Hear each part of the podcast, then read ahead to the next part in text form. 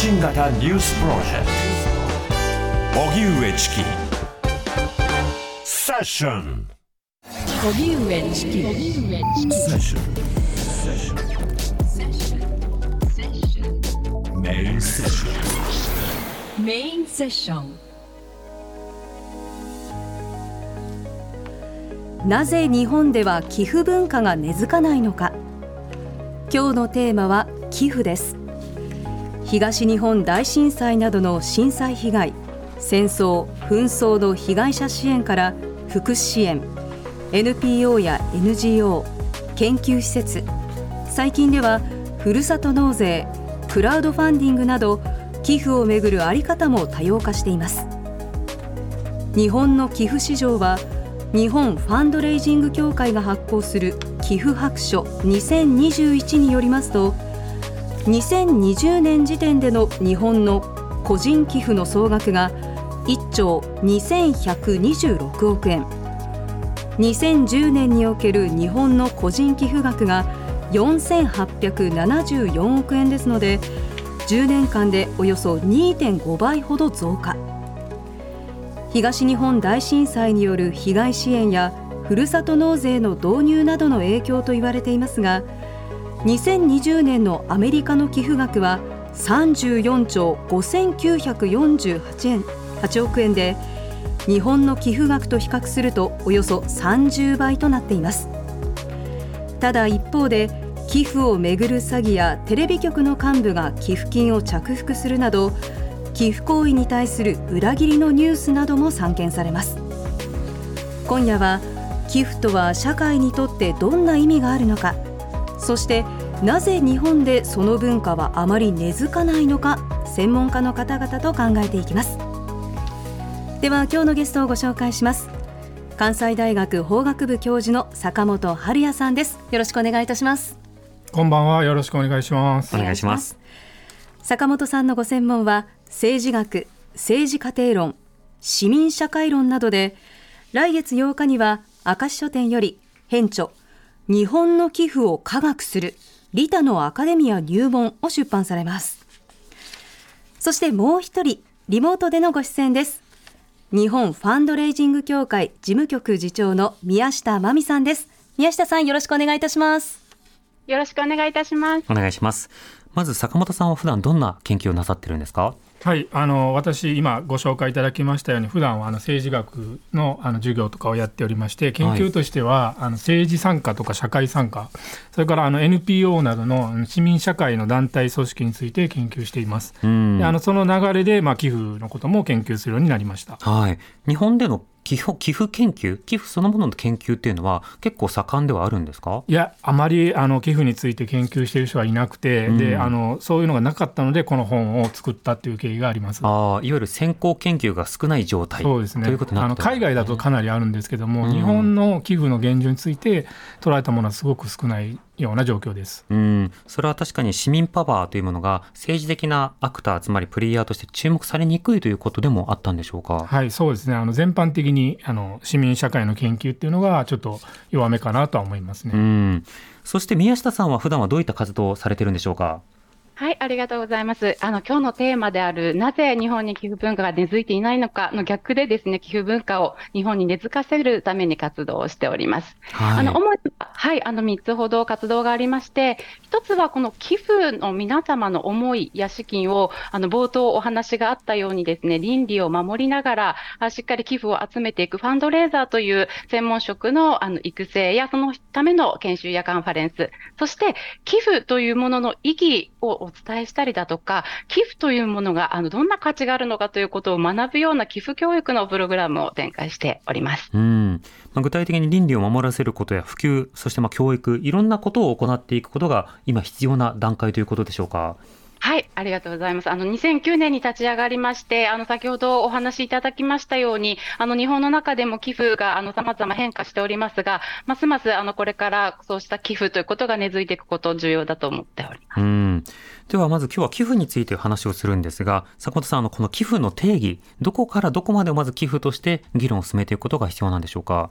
はい、あの寄付っていうのはですね贈与の一種だと考えればいいかなと思います。で、はい贈与っていうのはあの他の他他者に対して、えー財産を渡すっていう行為ですよね。でこれはあの寄付だけじゃなくてあの私たち普段友達とか家族にプレゼントをしたり贈り物をしたりすると思うんですけどこれ全部贈与になります。うんで寄付もあの無償で誰かに財産をわ渡すっていうかあの金品を渡す行為なので、えーそういう意味では同じ贈与なんですけどただお年玉とかお歳暮のことを寄付とは言わないですよね。うんでここの違いなんですけどやっぱり寄付っていうのはあの何らかの公共性社会性っていうものがある贈与というふうに考えればいいかなと思います。うん、なるほど。公共性がある贈与。これは例えば、お賽銭のようなものは含まれるのか、あるいはやっぱりその募金っていうものが寄付として想定されやすいのか、この点どうでしょうか？まあ、あのお賽銭って難しいところだと思うんですけど、まあ、一応あの寄付白書の定義ではお賽銭も寄付としてカウントしていると思います。うん、この団体の公共性を支援したいいというような、まあ、本人は、まあ、自分の願い叶えてよっていう、ね割とあの植物的というか、あの合理的な考えかもしれないけれども、結果としては寄付になることもあるわけですね。そうですねうん、なるほど。ふるさと納税はあれば寄付なんですか？はい、これがあの非常に難しいところでありまして、はい。えっとふるさと納税あの一応形式的には一旦はあの自治体に対する寄付という形を取りますうん。が、えーその寄付した額から2000円を引いた額がですね基本的にはあの上限はありますけれどもあの税として還付される税が控除されるっていうことなんで、とい。うことはあの実質的には例えば10万円したら9万8000円分はですねあの税金が低くなるっていうことがあるので、うんそんなにあの渡してないことになりますね。でさらに、ねあの3割以下程度のあの返礼品がもらえるっていうのがありまして、でその返礼品までもらっちゃうと、まあ、経済活動的に見ればプラスになっちゃうわけですようね。ん。だとするとあのトータルで見ればあの上げてるというかもらってるっていう感じになるんで、はい。えー寄付じゃないんじゃないかって考える人もいます。なかなかに怪しい部分ということはい、あのただもちろんあのふるさと納税でもあの返礼品受け取らない人もいらっしゃいますし、ん。はい、あの別に税申告をしなければ寄付になりますので、まあ、数数は少ないとは思うんですけども、うん。一応一旦は寄付することにはなります。なるほど。はいそして先ほど述べたその寄付額の増加、はい。この数字上の増加にはふるさと納税というのは含まれているわはい、けですか？あのえっと、さ冒頭でご紹介いただいた寄付白書の1兆2126億円っていうのはですねふるさと納税が入っております。これ2020年段階なんで、うん。およそ6000億円ぐらいはふるさと納税になってるんで、はい。半分以上がふるさと納税のカウントになってるんでそれを抜けばですねもうちょっと少なくなるということですね。うん、抜いたとしても一応増加傾向にはなるんですか？はい、これもあの難しいところでして、えっと、震災の時には明らかに、えー東日本大震災の後は1回あの非常に増えたんですけども、はいその後やっぱり一旦ちょっと落ちてでまだこの5年っていうぐらいで見ればちょっとやや増えている傾向かなという感じですね。うん、なるほど。宮下さん、この日本でのその寄付のまあ金額や増減というのはこの点いかがでしょうか？はい、あの東日本大震災で、えっと、約7割の方がですね、あの日本の中で寄付をしたと言われております。うんでその前はあの30%程度と言われていたのが、東日本大震災をきっかけにですね、多くの方が寄付をされ、まあ、その体験を持って、えっと、その前後では40%台で今推移しておりますので、えっと、寄付はあのまだまだだというところもありますが、あの伸びているところかなというふうに思います。うん、寄付率は一定程度高くなる時期もあったということですが、寄付金額についてはいかがでしょうか？はい、あの先ほどのふるさと納税の額があの金額としては本当に多くなっておりますので、うんあのまだまだここに関しては伸びしろがあるんじゃないかなというふうに思います。なるほど。そして坂本さん、この日本の寄付金額、あるいは寄付経験、このあたりについては海外と比べていかがでしょうか？はいあのまあ、あの日本国内でもあるいは国外でもですね寄付がどれぐらいなされているかあるいはどれぐらいの額があるかっていうのは、まあ、正確な統計っていうのはないので、うん、あのまあ、抽出したサンプルからのあのアンケート調査とかで調べるのが多いので、はい。本当のところってよくわからないんですけど、うん。一応今手にできるデータから見ればですね日本の寄付経験率とかあるいは寄付額っていうのはやっぱりちょっと少ないというふうに、えー言われています。うん、例えばあの世界中であのその寄付行動の、えー比較調査をやっているチャリティー・エイズ、えー財団というのがあるんですけども、はい。えーそこの、えー、と調べによると過去1か月で慈善団体に寄付をしたって日本は18%ですこれ世界の平均で35になってまして、うんで一番多い国はですねインドネシアなんですけど84%の人が過去1か月に慈善団体に寄付をした。アメリカはもう日本よりも寄付が多いっていう盛んだってイメージあると思うんですが日本の場合あアメリカの場合これは61%になります。ヨーロッパの国イギリスなんかも65%なんで、うんうんオランダ68みたいな感じなんであの日本は18なんででやっぱりややその寄付を積極的にする人っていうのは少ないんじゃないかなと思います。同じくあのチャリティーチャリティーエイズ財エイド財団のですね、えっとまあ、ちょっと古いデータですけど2016年段階の推計で、えー対 GDP 比で見たあの寄付総額個人寄付総額の割合っていうのも一応数字としてありまして日本は対 GDP 比で0.12%ねなってます。これアメリカは1.44%なんで、うんうんあの全然桁が違うということですね日本の、えーなるほど。こういった状況。何倍12倍ですね。うん。これあの寄付をする国としない国の背景の違いというのはどこまで研究が進んでるんでしょうか。はい、これもあんまり実は研究はそんなに進んでなくてですね。あの私もまだ仮説的に考えてるだけなんですけども、はい。一つはやっぱり宗教っていうのは大きいと思います。ん。で、えーアメリカでも日本でもあの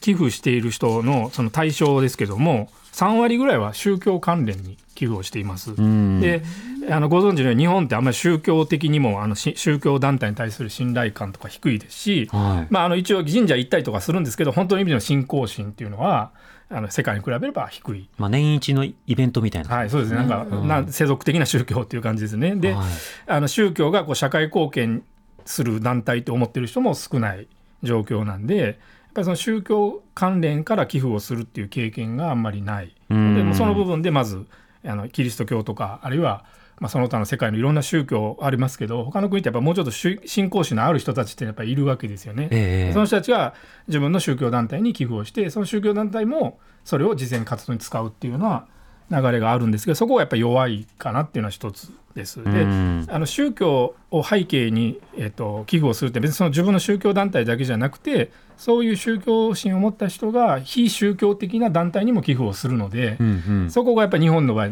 あんまりないですよね信仰に基づいて慈善活動に寄付をするみたいな人って多分あんまりイメージできないと思うんですけど。良きことをしようっていう時の、はいそういうねそれが神の名においてっていう方は少なくなりそうまよね。ですすよね。だけど海外だとやっぱりその全員じゃないですけど一部にはその信仰心に基づいて善行を積まなきゃいけないというあの世界の多くの宗教にはそういう規範が必ず宗教の中にあの隣人愛という形でありますのであるいうんは相互扶助ですよね。うんうんそれをやっぱり信じて寄付をするっていう人が世界の国にはいるでも日本にはやっぱりあんまりそれがないっていうのがまず大きな差になるかなと思っています。うん、なるほど。この寄付の歩みについては宮下さん、日本の場合どういうふうに歩んできたと振り返ることができるんでしょうか？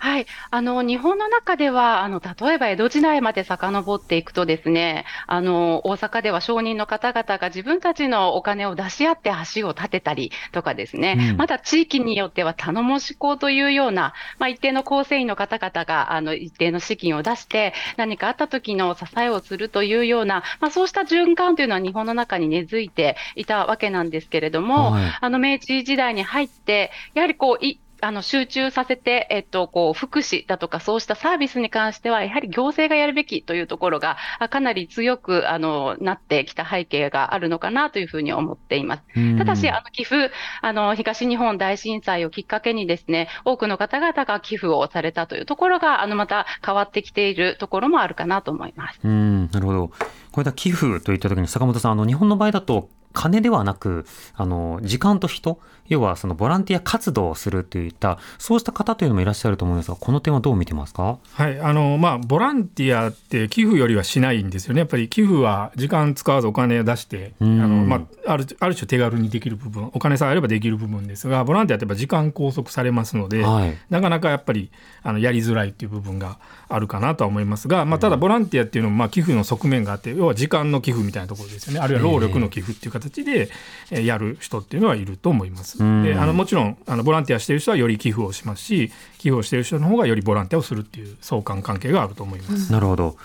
で一方で先ほどの国際比較の話ですがでは日本はそもそも寄付を通じた社会に対するまあ役に立つというようなことに対してそもそも消極的なのかそれともそうした気持ちはあるが寄付という格好で現れないのかこの点いかがでしょうか？はい、これはまああんまりあのはっきりとしたデータはないんですけども一応私の感覚で言いますとあの貢献意識っていうのはあるかなとは思うんですね。うんでまあなんか世の中に困ってる人がいればお金を出したいっていう気持ちがあってだからまあ震災とか大きなインパクトがある時には7割の人が寄付をするわけです。うんだけど普段はですねこれはあのえー寄付アクションの中でもあの指摘しているデータなんですけども、えー、と寄付をした先できちんとお金が使われるかに不安を感じるっていうかどうかっていうのをあの肯定否定で聞いてるんですけどこれは77.2%の方が不安を感じるとおっしゃってるんですね。ほうでだからえ何か困ってる人がいて何か有効に使えるんだったら寄付してもいいかなと思ってる人はそれなりにいると思うんですけどその寄付先の団体があんまり信用できない。っていうのがやっぱ大きいと思います。でこれはまずあの寄付先としてその先ほど言った宗教団体ってあるんですがそれはまあ全然信頼されてません、はい。えー1割ぐらいの方しか宗教組織っていうのを信用してないので、ん。まあ、あのいろんな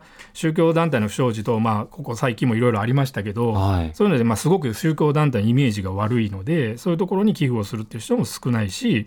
であの NPO とかその、まあ、いろいろその民間でやってる慈善活動やってる団体宗教的じゃない団体に対してもやっぱりあんまり信頼感が高くない宗教組織ほどではないですけど、んまあ、3割4割ぐらいの人しか信頼してなくてこれは世界の他の国に比べると低いっていうデータがあるので。やっぱりその寄付先に対する信頼感のなさ不安感っていうのが寄付をちょっと阻害している部分があるかなと思います。となると公共性はあるけれども公共に対する信頼がないということなんですか？そうだと思いますね。はい。うんこれ例えばその他の国の場合ですと信仰があるという一方で日本だと信仰不信を招くような事件というのは続いたというのは確かにあると思うんですが、NPO、NGO に関してはむしろそのまあ平成の時のですね阪神・淡路大震災の時以降、まあ、ボランティア NGO などがこれから必要だっていうふうにある種こう出発していったような点はあったりします。これはこちらに関してはまだまだ浸透が不十分だというふうになるんでしょうか？そうですね。まああの NPO とかに対してもあんまり理解はそこまで及んでないってありますが、ただあの私が取ったデータであるのは、はい NPO に対する信頼ってやるとまあ3割4割なんですけど、あのじ寄付を集める慈善団体ってやると8割の方が不信って言うんですよね。でだからあので寄付を集める慈善団体も NPO なわけじゃないですか、はい日本は。だとするとその要するにそういう団体はもう自前のあの財源でやってようと。でなんかそういうとこ寄付したらその人たちが私服を肥やすように使われてしまうんじゃないかみたいな不信感がおおそらくあって NPO 自体はまああの大事なんだっていう理解はそれなりにあるとは思うんですけどそこが寄付を集めるとなんかうさんくさいちゃんと使われるのかっていう疑念を持たれているっていうのがあるのかなと思います。ああ、でもその例えばその赤い羽募金とか、あるいはそのし被害あの被災者支援を被災地支援をするようなまあ基金であるとか、まあ、品川育英会とかいろんなところで寄付活動などされてたりしますよね。これは団体によって結構信頼度にグラデーションなどもあったりするんでしょうか？はい、そうですね。それはもうあのはっきりあると思います。あのいわゆるその有名な団体っていうのは、えー何百億円とか何十億円という寄付を集めることもありますので、うんえーそういう意味ではあの著名な団体ですよねはあそれなりにしっかり集めることができるんですが、そうじゃないあんまり聞いたことがない団体はまず疑ってかかられるみたいな状況があるということだと思います。なるほど。宮下さん、この寄付に対する消極性の背景として、まあ一定の信頼という点がありました。こちらについてはいかがですか？はい、ありがとうございます。えっと、おっしゃっていただいた通り、えっと、こう、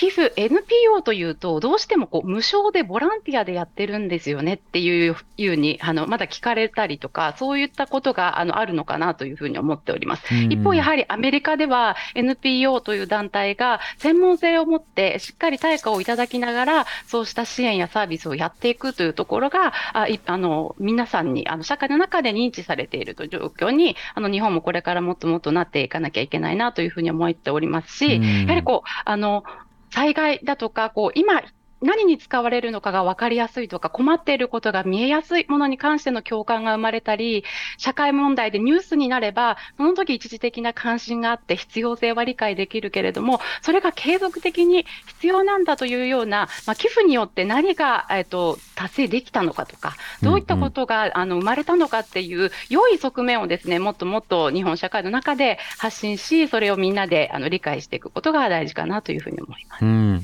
手段と手応え、このあたりをこう伝えていくということも大事だということですが、あのさらにですね、あのそもそも社会貢献の意識、坂本さん、この点は日本人というのは高いのか低いのか、これはいかがでしょうか？はい、これはあんまりデータがないので他の国に比べて高いか低いかはわからないんですがただあの言えるのはですね日本人ってあの社会って言った時にそのちっちゃい社会ですよね自分の職場とか、はいまあ、家族とかあるいは地域社会のその本当の近所とかですねあるいは自分のお子さんの PTA とかなんかそういうそういうところに対する貢献っていうのは結構させられるわけですよね。うん。でそれってあのもう本当はボランタリーなんですけど半分強制みたいな感じであの特に町内会なんかかつては特にそうだったと思うんですけど、はいはい。あの嫌が王でも貢献させられてきた。で会社でもですね会社もある種の社会ですけども、うん。あのいわゆるその無償労働に近いような形で、あの本当のえー賃金が出ないようなサービス残業みたいなのさせられてきたっていうこと飲みで。会の幹事やってとかもね。はい、そうですね、そういうあらゆるところでそういう部分があってでそこでまあ結構貢献してるからそれそれ以外の部分ですよねその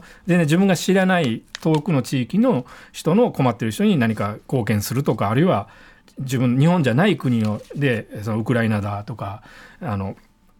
中東だっていうところにあの貢献するっていうのにな,、まあ、なかなか意識がいかないというかまああの普段そういう意味では半分ぐらいそっちで貢献させられてるんでそっちにまでっていうのはあるのかなとは思います。うん。また貢献したいけれども、金と時間がないっていう方についてはどうですか？はい、あのもちろんお金時間がなければ寄付もボランティアもできないのはおっしゃる通りかと思いますが一方であの私ねこの本の中でも 紹介してるんですけどアメリカの普通の人々ですねアメリカってそのなんかビル・ゲイツとかが巨額の寄付をしてるっていうイメージすぐあると思うんですけどあの私が引用してるデータでですね、えっと、年間、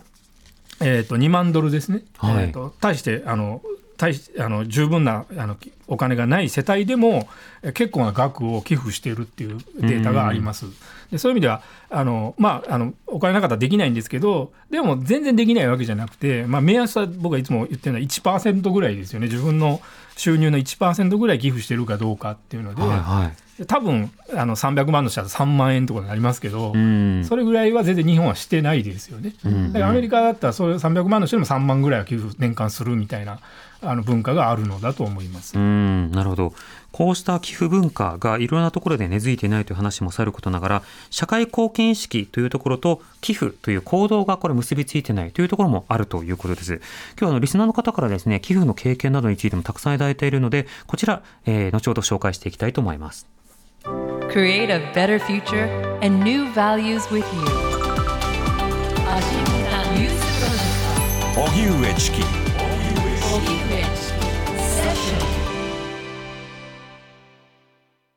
TBS ラジオキーステーションに生放送でお送りしている発信型ニュースプロジェクト荻上チキセッション。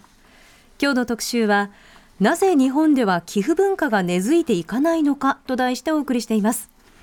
関西大学法学部教授の坂本春也さん。日本ファンドレイジング協会事務局次長の宮下真美さんと一緒にお送りしていますお二人引き続きよろしくお願いいたしますお願いしますお。願いします。リスナーの方からいろいろメールいただいてます。紹介していきましょう。はい。こちら、ラジオネームタラさんです。ありがとうございます。40代の頃から継続的に寄付をしています。仕事に追われ、ボランティアのように自分の体や時間を使う形での社会貢献ができない状況だったので、せめてお金で気持ちを表したいと思い、寄付を始めました。現在は4つの団体に会員登録をしています。ある団体の方から同じ金額を出すなら単発の事業への寄付より会費という形で継続したし継続した支援をお願いしたいと言われたことがあります。年会費という確実に収入が見込める方が安定した活動につなげられるということなんだなと感じ、そのような形の支援を重視しています。確定申告で寄付金控除が受けられる制度をもっと充実してほしいです。現在のふるさと納税のような通販のような形で寄付金控除が活用されるのでは本来的な寄付文化は根付かないと思います国民に浸透しているふるさと納税や最近盛んになってきたクラウドファンディングで見返りのある寄付のみが寄付とされてしまうのも違うなと思います幸いボランティアは見返りがないことが定着していると思うので寄付も同様に文化として根付いてほしいですというメールいただきましたはい。それから、どんぐりねずみさんからもいただきました。ありがとうございますあ。りがとうございます社会人として働き始めてから約20年間、ユニセフのマンスリーサポーターとして毎月1000円ずつの寄付を続けています。始めたきっかけは、初任給をもらった際、パーッと飲みに行こうと誘ってきた上司に断りを入れると、じゃあお前はその金を貯め込んで一体どうするつもりなんだ？と聞かれて腹が立ち、えーささやかな抵抗として選んだことが始まりでした。その後、適度に飲み会にも顔を出すようにはなりましたが、マンスリーサポーターについてもそのまま継続しています。少額ですし、そこまで熱心なサポーターではないかもしれませんが、年に数回届く会報で、世界の状況などのレポートを読むたびに、まだまだ支援が必要な方がたくさんいるんだなと気を引き締めています。それ以外では、国内で大きな災害が起きた際には、日本赤十字社などを通じて寄付をするようにしています。最近はクレジットカードでの支払いもできるようになり、かなり寄付もしやすくなったなという印象ですが、寄付や寄付以外でも必要な人に必要な支援が十分届くような世界になってほしいと願っていますといただきました。こちらラジオネーム橋を歩く猫さんからいただきました。ありがとうございます。私は少額ずつですが3つの団体に毎月寄付をしています。以前は1回払いの単発で寄付をしていたのですがチキさんが毎月これだけの額が入ると分かっている方が寄付を受ける側としては活動がしやすいとお話しされていたので毎月の寄付に変えました少しでも社会のためになればと思っています、うん。いわゆる会員制やマンスリーサポーターという仕組みで、まあ、寄付をする仕方もあるということですね。はいあの、ユニセフなどもそういった手段を取っているということです。宮下さん、こういった寄付の選択肢の、つまり払い方にもいろいろあるという指摘、たくさんいただきました。この点いかがでしょうか？はい、ありがとうございます。あの、今のようにですね、本当にあの、継続して、えっと、寄付をしていただけることは、そのお金という意味で、えっと、団体側が、えー継続的な活動をできるだけではなく、まあそこに、そうした、ふうにですね、同じように問題意識を持って、より良くしていきたいという方がいるということがですね、えっと、その受益者の方だったり、その団体の本当に大きな力になるというふうに思います。うんで、一方、まず最初に始めてみるところでは、ものによる寄付だったりとかですね、えっと、いろいろなあの寄付のハードルも低いものもたくさんあるので、はいいろいろやってみていただけるといいなというふうに思います。うん、そうですね。いろいろある寄付ということで言えば、クラウドファンディング、最近とても話題になりやすいですが、ねこういったメールもいただいてます。ラジオネーム天野マッキーさんからです。ありがとうございます。私は兵庫県尼崎市で市からの補助金が打ち切られたため、閉局したコミュニティ FM 局を有志で集まったメンバーで新たに立ち上げ直しました。地域の小さなラジオ局とはいえ、総務省から免許をもらって放送する必要があるため、様々な準備が必要でした。その準備や今後運営していくための資金集めには現在も苦労しているのですが、ラジオ局へのサポーターという形で寄付をお願いしたのと、クラウドファンディングで立ち上がるまでの間に1500万円弱を集めました。しかもそのうちの1000万円は、えー一人の寄付によるものです。今後も寄付と営業の2本柱でなんとか経営を続けていこうとは思っていますが、なかなか難しい状況です。ボランティアのように人の力を貸してもらうことはそこまで苦ではないのですが、お金をくださいというのは少し気が引けてしまいます。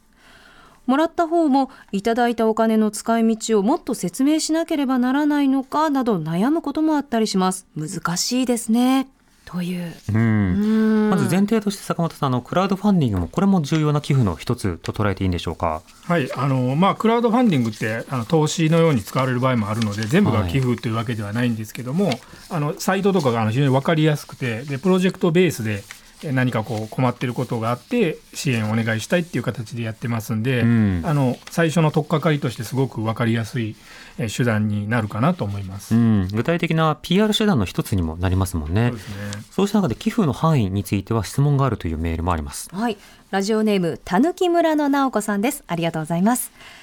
私は育った地域に児童福祉施設や母子支援施設があったので、物心がつく頃には母が幼稚園の制服を寄付しに行ったりしていたので、寄付のハードルは低かったと思います。しばらく読んでいなかったお気に入りの絵本もいつの間にかなくなっていて、母に聞いたら、あ、読んでないから寄付しちゃった、なんてこともよくありました。田舎なのでたくさん取れた野菜なんかもよく寄付しています。お金以外の寄付の場合、良かれと思って送ったものが過剰になってしまわないように気をつけないといけないですね。うん。坂本さん、あの、お金が割と寄付で想定されやすいと思うんですが、お金以外の場合ですとどうなんでしょうか？はい、あのいわゆる物品寄付と言われるものは、うんえっとに2020年の段階の調査では10%ぐらいの方がやっておられるということで、まあ金銭寄付よりは少ないんですけどもあの一定の方がそういうのをやられていると思います。うん。その時の物品寄付ってどんなものなんですか？はい、あの今おっしゃられたようなその古本とか古着っていうのがまあ多いと思いますし、うんあとまああの使わなくなったまな物品が多いですね。やっぱテレビとかそういうものをあげる。パソコンとかもそうだと思いますけど、うん。あとまあ書き損じはがきとか切手とかそういうのですよね。うん。確かに例えば難民支援協会さんですとオリーブオイルとトマト缶はいくらあっても足りないっていうふうにおっしゃったりしてましたがそういうふうに今これが必要ですっていうものを具体的に物として届ける。これもまた寄付の一つの手段になるわけですか？はいそうですね、うん。宮下さんこういった物品寄付という点についてはいかがですか？はい、あの今、団体側がですねこうこういうものがあの今おっしゃっていただいて足りないんですとか、こういうものが今欲しいんですっていうことを、やはりあの適切にあの PR することによって、そうしたあのもののマッチングがあの正しくいくことは大事だというふうに思います。うんなるほどその他いろいろな寄付のきっかけについてもリスの方からメールいただいてます。はい、ラジオネームまいさんです。ありがとうございます。今ではいろいろな支援団体に気軽に推し活の投げ銭感覚で寄付をしていますが、若い時の印象は寄付はお金持ちがするものではとハードルが高かったです。感覚が変わったのは大学3年生でアラブ圏に留学をしみんなが気軽に路上販売している人から物を買っている光景を見てからでしたそれから記者の感覚によるものからだと知り私も真似してみるようになりました帰国後就職してからもお金はなかったですがビッグイシューを見つければ買い街頭募金に数百円入れるところから始めました。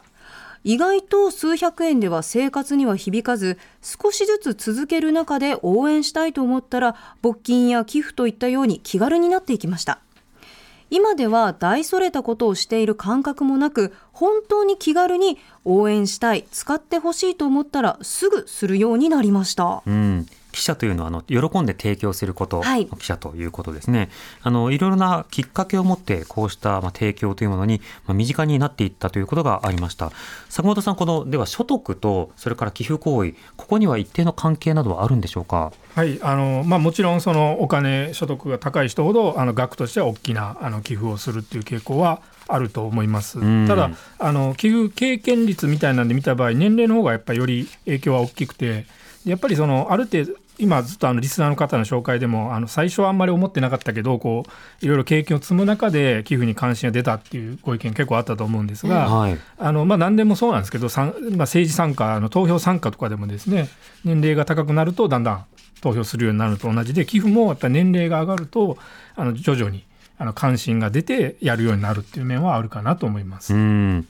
ではあの宮下さんにまず基本的なことをさらに伺っていきたいと思うんですが NPO、NGO などが寄付を募っていますねどうしてこういった団体というのは寄付が必要になってくるんでしょうか？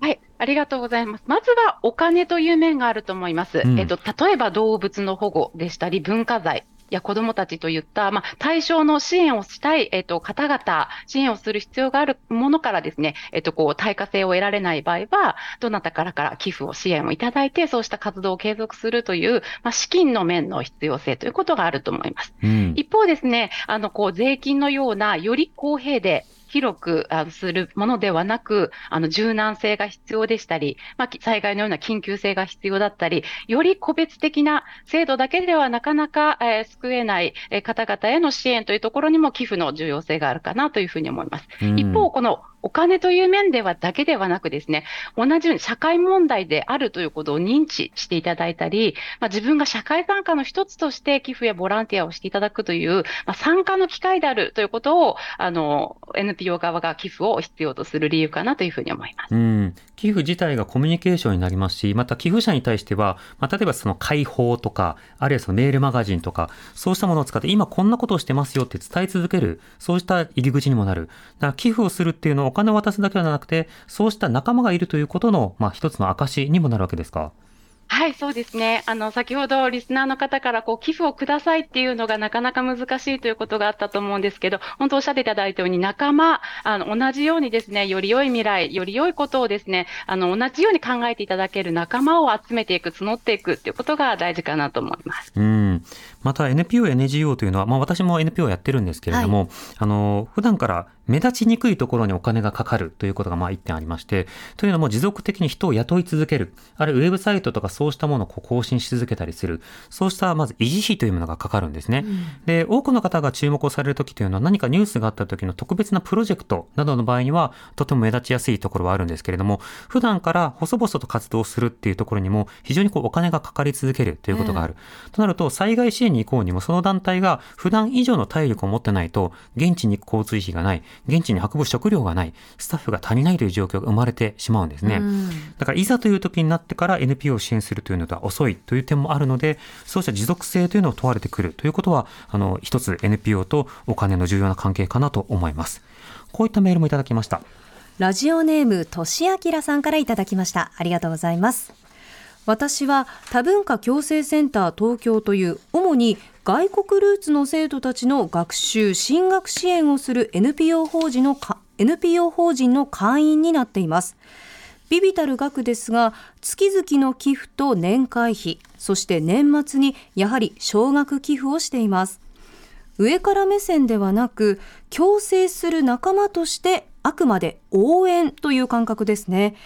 いずれ私も何らかの形でどなたかに支援していただく立場になるかもしれませんし。というメールです、うん。先ほどいただいたメールの方だと、アラブ圏、アラブの地域に行ってからいろんなことを知ったという方もいらっしゃれば、はいこういったセンターに触れ合うことによって、まあ、寄付を選んだというような方もいらっしゃいましたね。これ NPO がじゃあ寄付を集める、あるいは寄付を知ってもらう、宮下さん、こういったことというのはどういうふうな工夫などがされているんでしょうか？はい、あのーやはりあの先ほどおっしゃられたような情報の発信、えっと、なぜ寄付が必要なのか、なぜ今必要なのか、なぜこれだけのものが必要なのかといった情報発信はあの必要不可欠かなというふうに思います。うんそして、えっと、そこに、えっと、寄付の、えっと、いろいろなあの方法ですね、もあの組み合わせていくということが求められているかなというふうに思います。うん。宮下さん、これ伺いたいんですが、NPO、NGO なども含めてすごくいい活動をしている団体というのがあるんですね。ただそれは、例えば誰かを救済したり、誰かを支援するには長けているけれども、PR とか、あるいは世の中に対して発信する力が弱い。つまり、まあ、いっぱいいっぱいで手が回らないというのもあれば、なかなか広報であるとか、スポークスマンを雇えない、あるいは育てられないというところもあると思います。このギャップというのはどういうふうにお感じになりますか？はい、あのー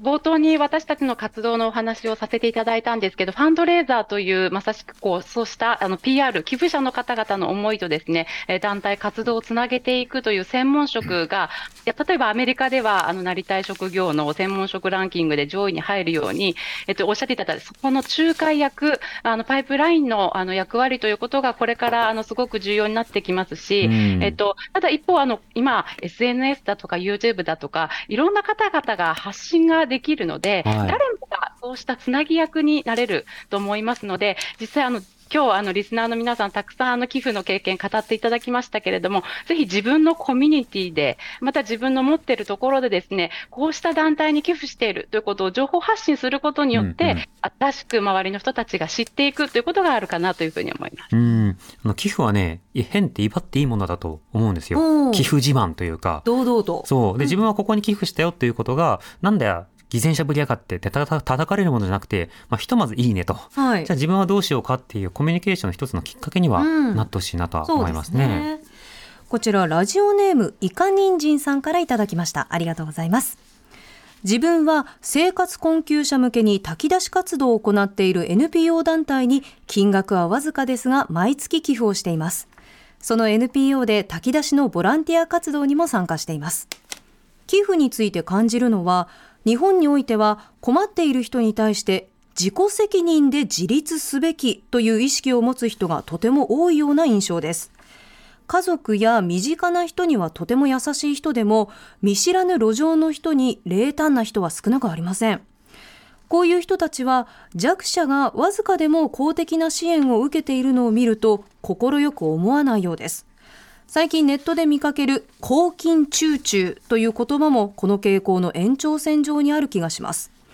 日本人は市民社会の一員という意識が希薄で、それゆえに社会に対して無関心な人が多いからなのかなと思っています。うん。坂本さん、あの、今のメールでご指摘があったように、ある種の自己責任、あの、社会参加せずにそれは個人の問題でしょうというふうな、そういった線引きをするような動きというのは、これは実際にはどうでしょうか？はい、あのやっぱり自己責任意識っていうのはですね他の国に比べれば日本はちょっと強いんじゃないかという議論がありますし私があのこの本の中でしょあの紹介しているように自己責任意識が強い人ほど寄付をしないという傾向があるのでやっぱりその自己責任意識っていうのがあるとあんまりこういう寄付なりボランティアなりっていうのは、えーしなくなっちゃうっていうのはあると思うんですよね。ああ、自己責任信念を例えば持つ人はもう寄付をしにくくなる。はいなると自己責任っていうようなある種の姿勢というものが流行していってしまうと、ねさらに寄付文化が停滞していくことになるわけですか？はい、うんあのよくこれ言われるんですけども、まあ、日本だとちっちゃい時から迷惑をかけるなって言われるんですよね。はい。でというのは結局なんか迷惑をかけたらそれは自分のあの責任で負わないといけないし社会に邪魔になるっていう感じなんですけど、うんうんこれあのインドでは逆にですねあののあなたはみんなに迷惑かけて生きてるんだから他の人も許してあげなさいっていうって言い方がありましてだはからそういうふうに変えていくっていうのは大事だと思うんですよね。ああ。のある種のお互い様をみたいな。はい、人に迷惑をかけない人なんか多分いないと思うんでいないですよ。はい、だけど私たちってあのちっちゃい時からとにかく他人に迷惑をかけてはいけないっていうので全部なんとかしなさいみたいなうん。風潮っていうのはちょっと強すぎるのかなってこれまあ江戸時代からずっとそういうあの道徳っていうのが今日強調されてきた面あるんですけど、うんまあ、もうそろそろそれは実態に合わないので 変えた方がいいんじゃないかなとは思いますね。そうですね。誰もが人生序盤ではまず誰かに迷惑をかけると、うんあの鳴き声だの母乳くれだの、まあ、いろんなことで要求することで生きてきたわけなので、そのあたりについてはじゃあ自分はどんな提供をできるかっていう発想も必要になりそうですね。この新刊のこれから出る本の中で、そのギビングサークルなどはい具体的なコミュニティや役割というものがあるんだということが書かれていました。これはどういったものなんでしょうか？はい、あのギビングサークルっていうのはですね、まあ、あの寄付それぞれの方がしてもいいんですけどこうみんなで集まってどこに寄付をしようかっていうのを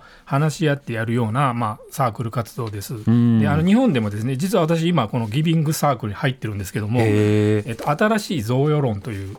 ところがですねあの桂大輔さんという方があのやってるんですけども、うんうん。このサークルはですねあの月1万円ずつ皆さんあの寄付の元となるお金を出します。はい。で今100名ぐらいいるんですけど。あのまあ、それで集まったお金を毎月どこに寄付をするかっていうのをみんなで議論してあじゃあ毎月100万の予算を、はいじゃあ今度はこの NGO じゃないかって。そうですねっていう形であのみんなで議論してそこにドンと渡すっていうのをやってましてこれ非常に面白いですねあの皆さんであのけんけんがくがく議論してでも確かにそのお互い調べて、なおかつプレゼンしてで透明性なんかも確認してみたいな、はい、そうですね。ただ個人が寄付する以上の金額にもなるだけじゃなくて、はい。知識が深まりますね。はい。でやっぱその中で必ずしもですねそのなんか役に立つところに使いたいっていうだけじゃない議論も出てきたりするのがまた面白くて、はい。はい、私はこれが好きだとかですねあの本当いろんな人がいろんな観点からですねここを寄付すべきだっていうのは言うのであの理由は本当いろいろあっていいと思うんですよね。はい。あの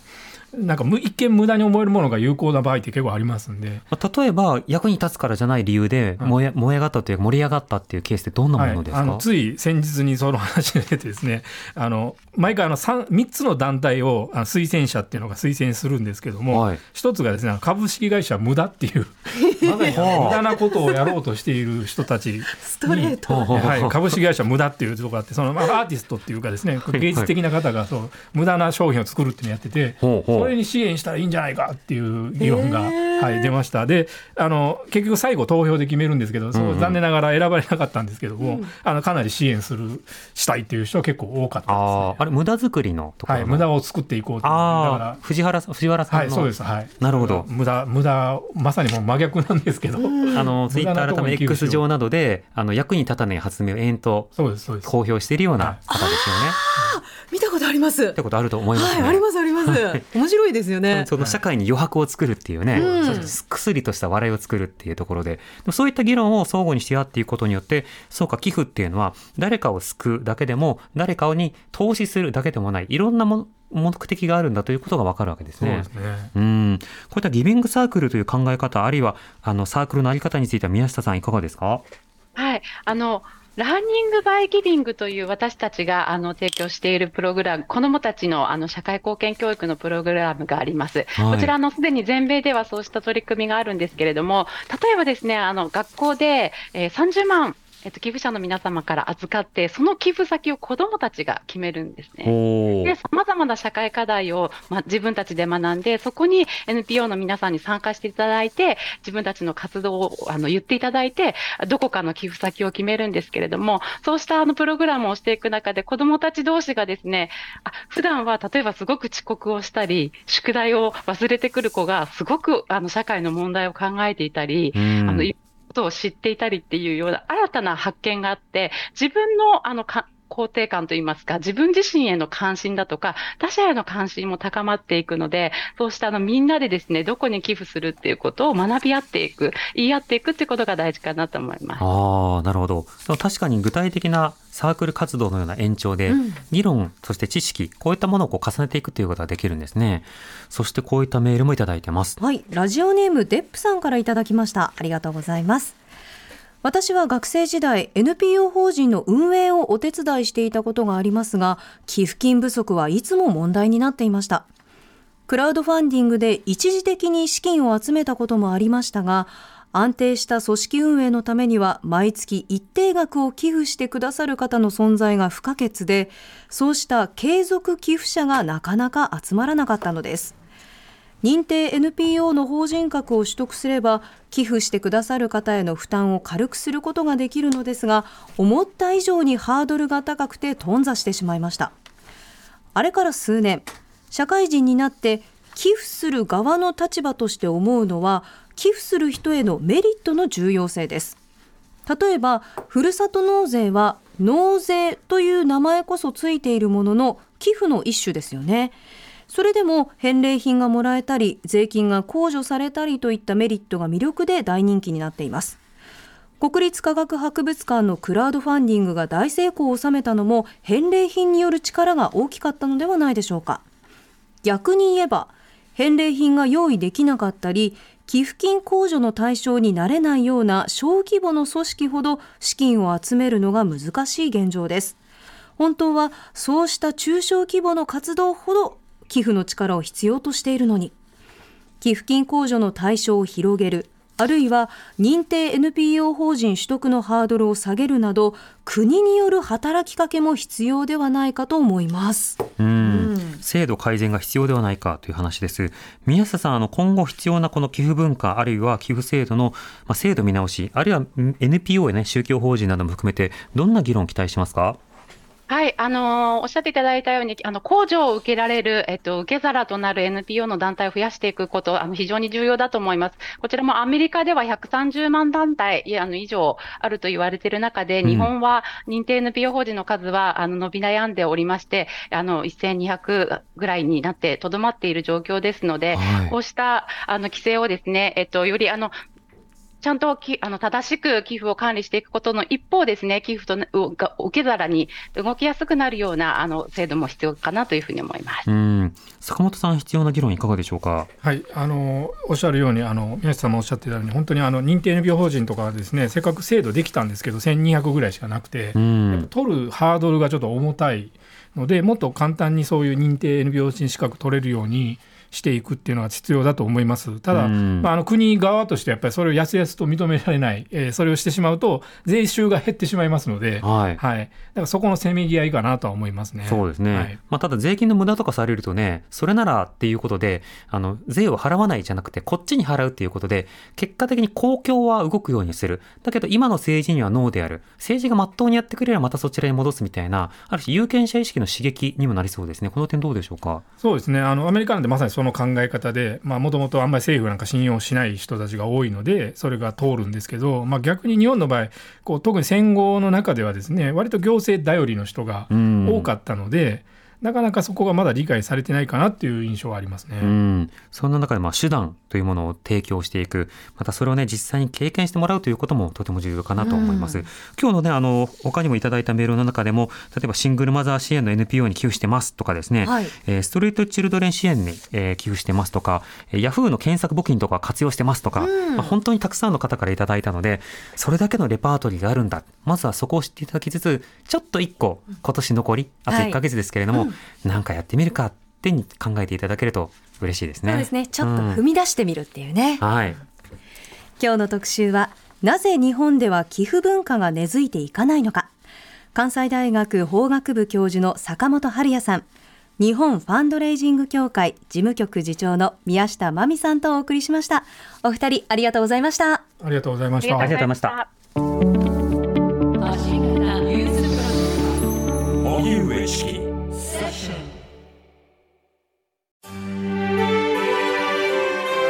TBS ポッドキャスト三輪明宏のバラ色の人生。